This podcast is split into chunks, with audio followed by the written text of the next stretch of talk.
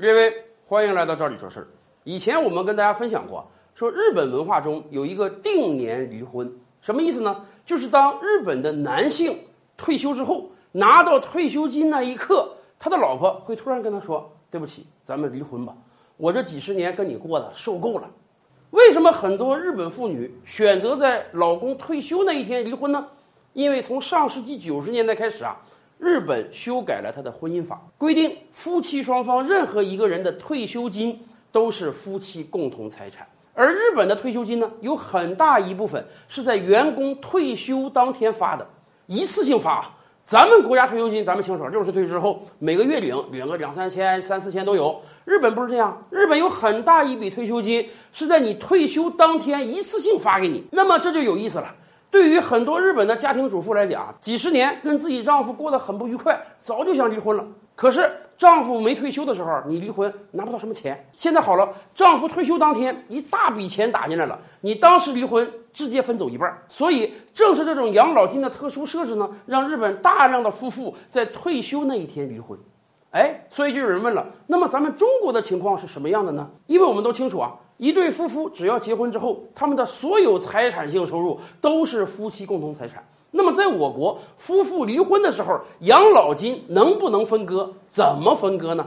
这个事情啊，我们要分两个阶段看。首先，第一，如果在离婚的时候，夫妇双方都没有退休，那就不存在退休金的分割。但是有一个问题啊。我们知道，夫妇双方在工作的时候，每个月都要缴纳大量的社会保险金，所以有人就问啊，你这个社会保险金理论上讲也是夫妇双方的共同财产啊，这个钱儿能不能分割呢？在这一点上，最高法是有着明确的司法解释的，因为我们清楚啊，社会保险它是一个整体，一个职工长达几十年，每个月自己缴纳社会保险。他的企业给他缴纳社会保险，然后他六十岁退休之后才能领到养老金。这个时候你离婚了，你说你要求分割共同财产，你是没法把还没领出来的保险金分割的。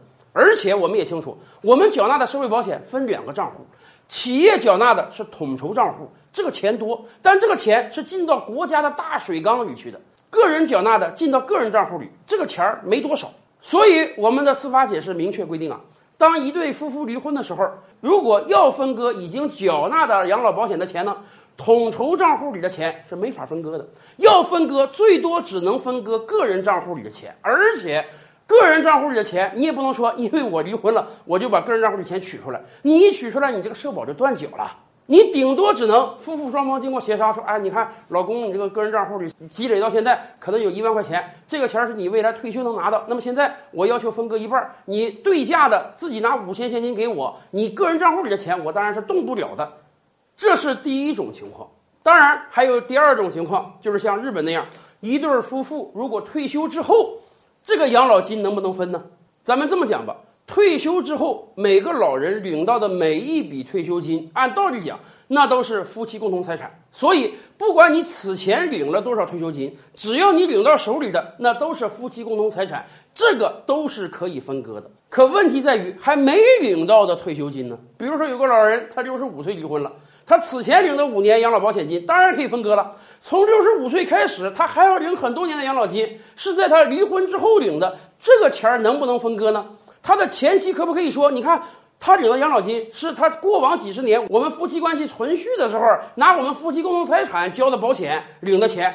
可是这个钱毕竟是在你离婚之后他领的钱，这个钱你就分割不了了，因为毕竟这个钱是还没有发生的收入。所以这一点啊，咱们处理的就比日本好啊。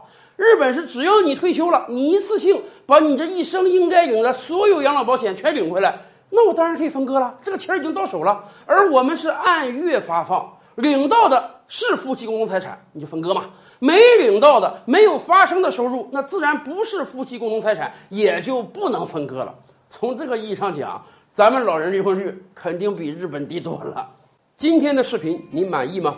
点击“赵理说事”的头像，还有更多精彩内容啊！